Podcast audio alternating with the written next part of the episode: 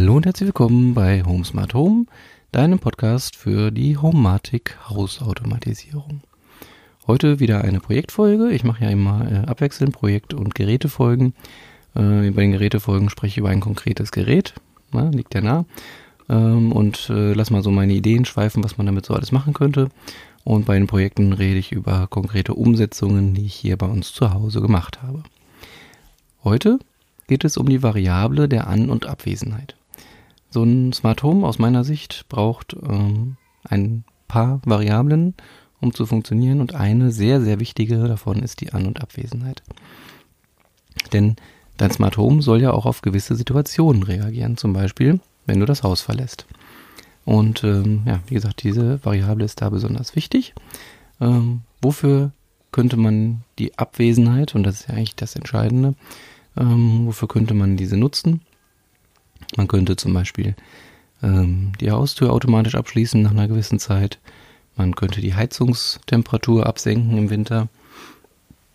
Bestimmte Lichter ausschalten, beziehungsweise ja, eigentlich, eigentlich definieren, welche Lichter nicht an sein sollen, wenn man nicht zu Hause ist und die dann ausschalten.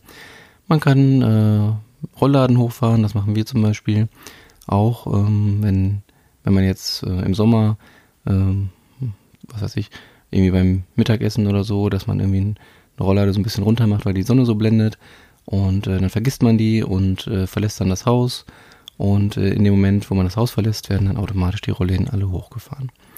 Ja, man kann auch die Markise einfahren, gleiches Thema. Ne? Man vergisst, dass die noch draußen ist und bevor die einen Schaden nimmt, wird die dann automatisch eingefahren. Ähm, und man kann eine Anwesenheitssimulation starten. Ähm, so könnte man zum Beispiel ähm, sich einfach mal von außen im Dunkeln das Haus anschauen und mal so die Räume durchgehen, äh, wo man im Dunkeln von außen Licht sieht. Und ähm, dann mal überlegen, wann diese Lichter üblicherweise an sind, wenn man zu Hause ist.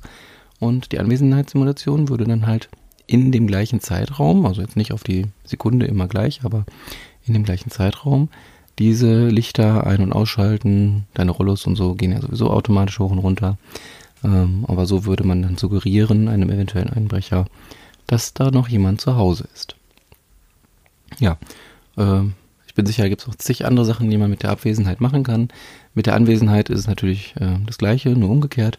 Also wenn man nach Hause kommt, dass man vielleicht im Flur das Licht einschaltet oder ähm, äh, irgendwie was machen wir denn? Ähm, irgendwelche Ladegeräte aktiviert zum Beispiel, die dann äh, vielleicht schon längere Zeit nicht an waren, je nachdem wie lange man weg war. Mhm. Bei uns geht im Wohnzimmer automatisch die Musik an, die so ein bisschen so Hintergrundbeschallung quasi macht. Ähm, ja, bei Anwesenheit gibt es auch einige Sachen, die man machen kann. Allerdings bei uns in der Umsetzung eigentlich eher weniger. Ähm, also im Wesentlichen halt äh, wenn es dunkel ist, das Licht an und ähm, diese Musik. Äh, aber dort gibt es sicherlich auch Möglichkeiten. Ja, die Temperatur wird natürlich wieder angehoben, dann auf die Wohlfühltemperatur. Ähm, ja, genau. So, die Frage ist aber, wie kann man jetzt diese Variable umschalten? Ähm, mir ist es ja immer daran gelegen, beim, bei der Umsetzung unseres Smart Home, dass es einfach zu bedienen ist und von jedem zu bedienen ist. Deswegen, äh, man könnte natürlich jetzt das über eine Smartphone-App umschalten manuell.